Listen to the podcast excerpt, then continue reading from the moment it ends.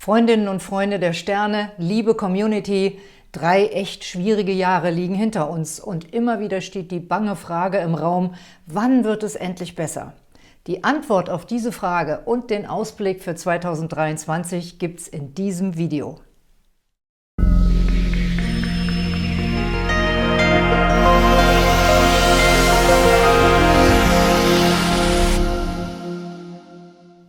Herzlich willkommen bei Antonias Sterne, eurem Astrologiekanal und Podcast mit dem Ausblick für 2023. Wie versprochen erhaltet ihr hier die Antwort auf die Frage, wann wird es endlich besser? Denn es gibt kosmische Zeichen, die mir Hoffnung machen, dass es im neuen Jahr tatsächlich wieder aufwärts geht und wir mit einer spürbaren Erleichterung rechnen dürfen. Bevor wir einsteigen, hier noch eine kleine Erinnerung. Vergesst nicht, meinen Kanal zu abonnieren und das Glöckchen zu aktivieren, damit ihr auch im neuen Jahr keins meiner Videos verpasst und immer über eure Trends informiert seid. Der Ausblick für 2023 basiert auf dem Jahrbuch, das ich zusammen mit meinem Mann, dem US-Wirtschaftsastrologen Ray Merriman, auf Deutsch und Englisch veröffentlicht habe. Auf über 240 Seiten findet ihr hier eine tiefgehende Deutung aller Konstellationen für euer Sternzeichen mit den ausführlichen Highlights und kritischen Phasen für Liebe, Beruf und Gesundheit.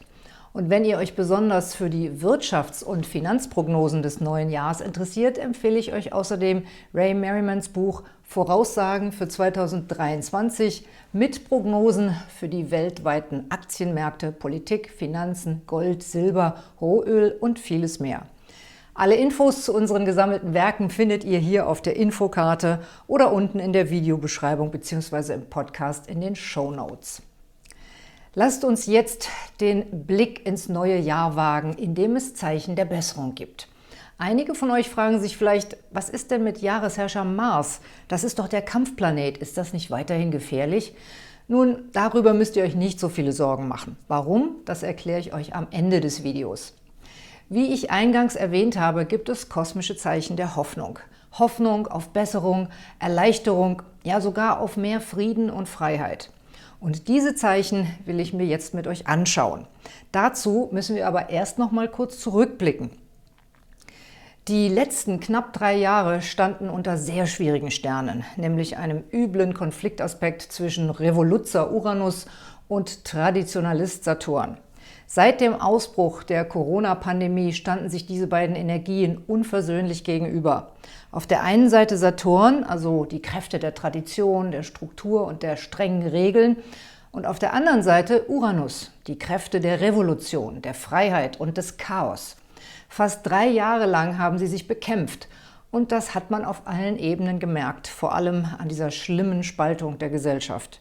Überall stehen sich verfeindete Lager gegenüber, auch im Privatleben. Aber jetzt kommt die gute Nachricht. Dieser Aspekt löst sich seit Oktober 2022 langsam wieder auf und wird auch so schnell nicht wiederkommen, genau genommen erst in 45 Jahren. Dadurch lässt der Druck nach und es entsteht Platz für versöhnlichere Kräfte. Freut euch also schon mal auf ein Frühjahr mit mehr Leichtigkeit, Lebensfreude und Frühlingsgefühlen. Vorher werden wir aber noch mal auf die Probe gestellt. Da müssen wir noch durchhalten. Bis März 2023 haben wir nämlich noch einen anderen schwierigen Aspekt am Himmel, der uns seit Herbst 22 beschäftigt. Kampfplanet Mars war über Monate rückläufig und prallte dabei auf die Kräfte von Vernebler Neptun. Deshalb ist überall Sand im Getriebe, die Kriegsführung wird heimtückischer, falsche Fakten werden immer arglistiger als Waffe eingesetzt. In der Astrogesundheit gilt diese Konstellation außerdem als Zeichen für Krankheit und Infektion. Und tatsächlich haben wir wieder eine schlimme Infektionswelle, genau wie ich es vorhergesagt hatte. Viele haben mich dafür kritisiert, aber ich habe es als meine Pflicht angesehen, euch auf diese Gefahr hinzuweisen.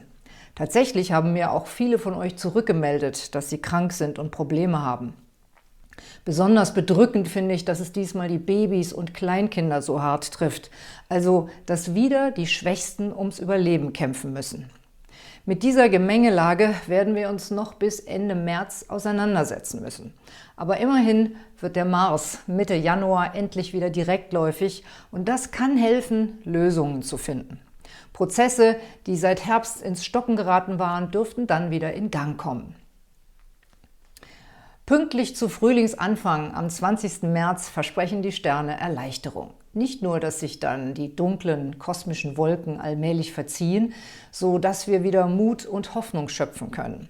Es steht sogar eine richtige Bewusstseinswende an. Denn am 23. März wird Transformationsplanet Pluto seinen ersten Schritt ins Zeichen Wassermann tun. Und damit kommen wir als Menschheit einen großen Schritt weiter in Richtung der Luftepoche, in der das geistige Luftelement vorherrschen wird und wir uns von den materiellen Fesseln des Erdelements befreien können. Wenn ihr jetzt denkt, äh, Luftepoche, Moment, was war das nochmal? Dann empfehle ich euch meine Video-Interviews mit Christoph Niederwieser, in denen wir das ausführlich besprochen haben. Die verlinke ich euch auf der Infokarte und unten in der Videobeschreibung bzw. den Show Notes. Einen Monat nach dem Frühlingsanfang, am 20. April, haben wir eine bedeutende Sonnenfinsternis im Zeichen Widder. Mit dieser Konstellation öffnet sich eine wichtige Tür auf dem Weg in eine freiere Zukunft. Pluto verweilt bis zum 11. Juni im Freiheitszeichen Wassermann, läuft aber anschließend und bis Januar 2024 nochmal zurück in den Steinbock. Das ist ein Hinweis darauf, dass rigide politische Systeme krampfhaft an der Kontrolle und Herrschaft festhalten. Doch die Kräfte der Freiheit sind erwacht und fangen langsam an, sich ihren Weg zu bahnen. Und die Vorzeichen dafür sehen wir ja bereits jetzt überall auf der Welt. Das Wichtigste für unseren Alltag ist im neuen Jahr, dass wir den Zusammenhalt stärken bzw. wieder aufbauen. Und dazu bekommen wir eine Chance. Am 7. März geht Meisterschaftsplanet Saturn für zwei Jahre in das sanfte, spirituelle Fischezeichen. Das bedeutet, dass in Führungsstrukturen mehr Persönlichkeiten Einfluss nehmen, die über eine spirituelle Charakterbildung verfügen und mithelfen, die neue Zeit zu gestalten. Verbindung statt Spaltung heißt die Devise. Außerdem unterstützt der Kosmos unseren Pragmatismus und gesunden Menschenverstand. Die dringend benötigten neuen Technologien zur Umgestaltung unseres Energieverbrauchs zeigt Uranus im Stier. Der verbindet sich in den nächsten beiden Jahren nun konstruktiv mit Saturn und damit ist der Weg frei für technische und soziale Fortschritte. Ein weiteres Zeichen dafür, dass sich Beruhigung und Vernunft durchsetzen können, ist der Übergang von Jupiter in den Stier am 16. Mai. Vorher entfaltet er seine Kraft allerdings noch im Kampfzeichen Widder und unterstützt dadurch die Vision derer, die an die Mittel des Krieges und der Unterwerfung glauben. Noch sind wir in einer Art epochalem Wahnsinn gefangen. Ein Wahnsinn, bei dem toxische, weiße, alte Männer unseren Planeten mit ihren Macht- und Kriegsspielen zu zerstören drohen. Doch ihre Macht beginnt zu bröckeln. Die Konstellationen erzählen davon, dass im Laufe des Jahres eine enorme Welle kosmischer Energie alte Vorstellungen wegreißen und Platz für neue machen wird. Platz für die Idee der Freiheit, die darauf beruht, dass wir alle Menschen sind, vollkommen unabhängig von unserem Alter, Geschlecht, unserer Ethnie oder Religion. Und dass wir die Möglichkeit beanspruchen, freiwillig zu kooperieren, anstatt von oben kontrolliert und unterdrückt zu werden. Das ist noch ein langer Weg, aber 2023 werden wir einen ersten Schritt in diese Richtung tun. Ein gutes Zeichen ist auch, dass Neptun ein weiteres Jahr in den Fischen verbringen wird. Das fördert die Verbundenheit der Menschen sowie Empathie und Mitgefühl. Diese Kräfte finden nun mehr Unterstützung und Gehör in der Gesellschaft und können sich wieder besser entfalten, weil sie von den großen Playern Uranus, Saturn und Neptun unterstützt werden. Die günstige planetare Verbindung in den Elementen Erde und Wasser hilft uns dabei, unsere Wurzeln nicht zu verlieren und wirkt ausgleichend auf unsere Emotionen. Gestärkt werden wir auch vom sprühenden, inspirierenden Feuerelement, das im kosmischen Kräftemix des neuen Jahres eine große Rolle spielt. Und zwar erfreulicherweise durch die Liebesplaneten Venus und Mars und die Kraft der verführerischen Lilith. Sie alle sind über lange Zeit im sinnlichen und kreativen Löwezeichen unterwegs – Lilith von Januar bis Anfang Oktober und dann von Juni bis Oktober auch Liebesgöttin Venus und schließlich Mars, der im Sommer ebenfalls durch den Löwen stürmt. Das ist eine Energie, die uns zum Tanz auf dem Vulkan einlädt und bei der wir direkt aufpassen müssen, unsere wichtigen Aufgaben bei der Gestaltung der Zukunft nicht zu vernachlässigen. Aber es ist auch ein kosmisches Geschenk und wir sollten es genießen. Ein Geschenk, das unsere Fähigkeit zu lieben und uns zu begeistern entfacht in einer Zeit, die wahrlich herausfordernd genug ist. Deshalb wage ich es, einen Sommer der Liebe vorherzusagen, den wir so schnell nicht vergessen werden, der uns aber viele Sorgen vergessen lässt. Das brauchen wir unbedingt, denn wir wollen Liebe und Verbundenheit nicht nur als spirituelle Aufgabe sehen. Wir wollen auch leidenschaftlich lieben, spielerisch, erotisch, voller Kreativität und indem wir unsere Herzen mit strahlender Energie aufladen. Damit können wir unsere körperlichen und seelischen Reserven wieder auffüllen, die in den letzten Jahren doch sehr gelitten haben. Auch Kunst, Tanz, Musik, Sport und große Partys dürften von dieser Energie profitieren und die Menschen begeistern und inspirieren. Einen Wermutstropfen hat das Ganze allerdings. Die Kräfte der Liebe prallen zeitweise auf Chaosplanet Uranus.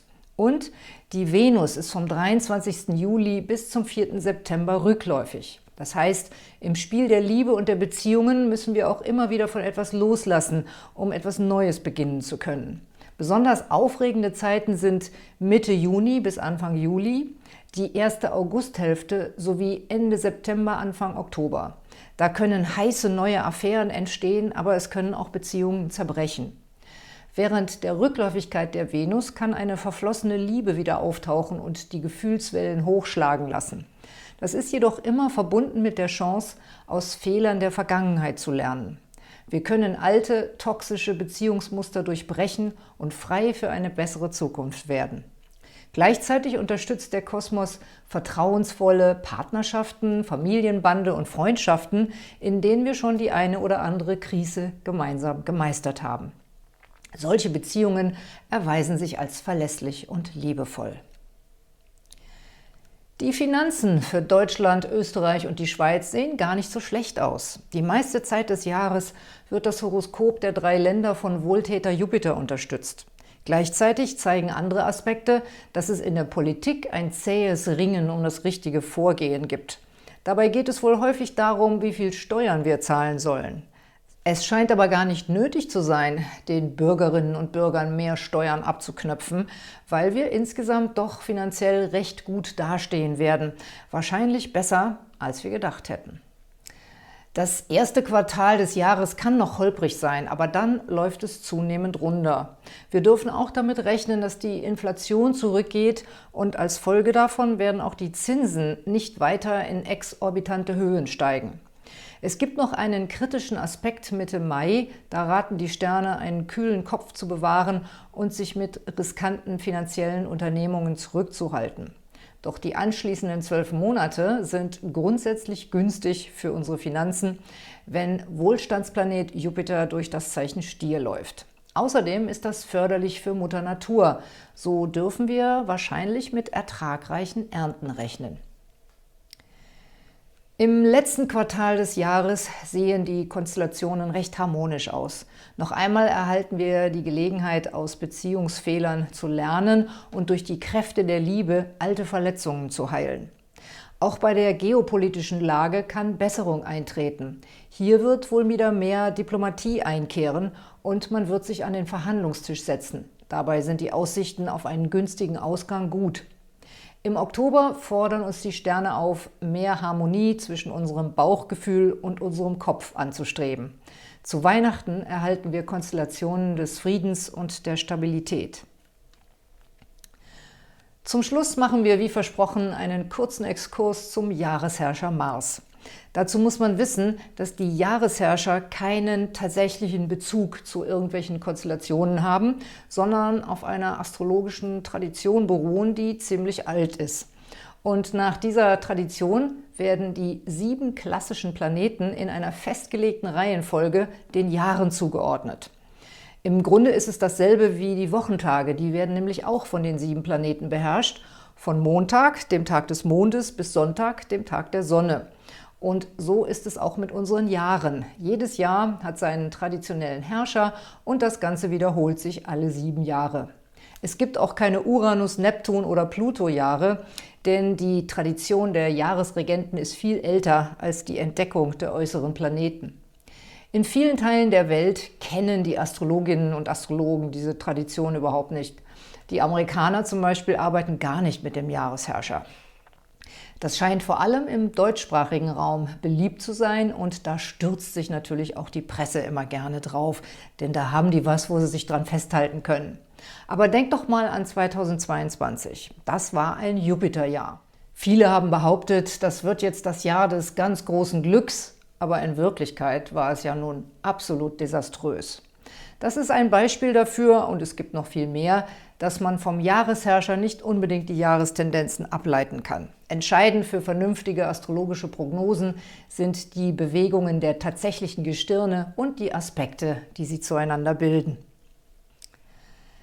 Das waren meine Gedanken zum Ausblick 2023. Vergesst nicht, meinen Kanal zu abonnieren und das Glöckchen zu aktivieren, damit ihr auch im neuen Jahr kein Video verpasst und immer über eure astrologischen Trends informiert seid.